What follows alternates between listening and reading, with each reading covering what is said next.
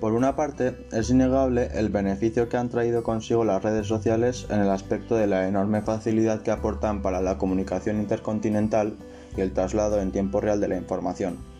Pero en los últimos años han traído desórdenes y hasta riesgos para los usuarios y para quienes los rodean. En primer lugar, las nuevas generaciones, cada vez más obesas, no logran despegarse del asiento frente al monitor de su computadora.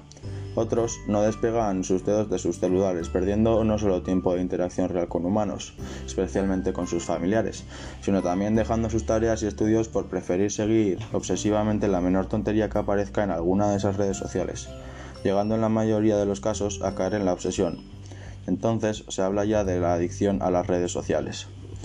Esta enfermedad aumenta enormemente y miles de personas pierden no solo materias escolares, algunas el año escolar por completo e incluso el trabajo, cuando desatienden en su totalidad sus deberes por atender cualquier novedad en las redes sociales, aunque sea algo totalmente absurdo.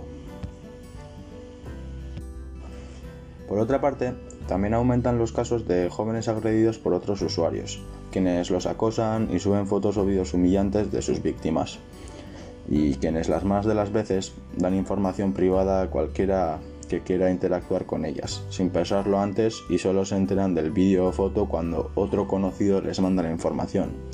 Es entonces que se dan cuenta de su error, pero demasiado tarde. Su imagen está dañada y es casi imposible de borrar del Internet. Por eso es mejor usar las redes sociales solo para, para lo que fueron hechas, pero cuidando no caer en la adicción ni descuidar los estudios pueden ser muy entretenidas, pero al final existe el mundo real y para, sobrevivir en él se necesitan conocimientos reales, fuera de la realidad virtual.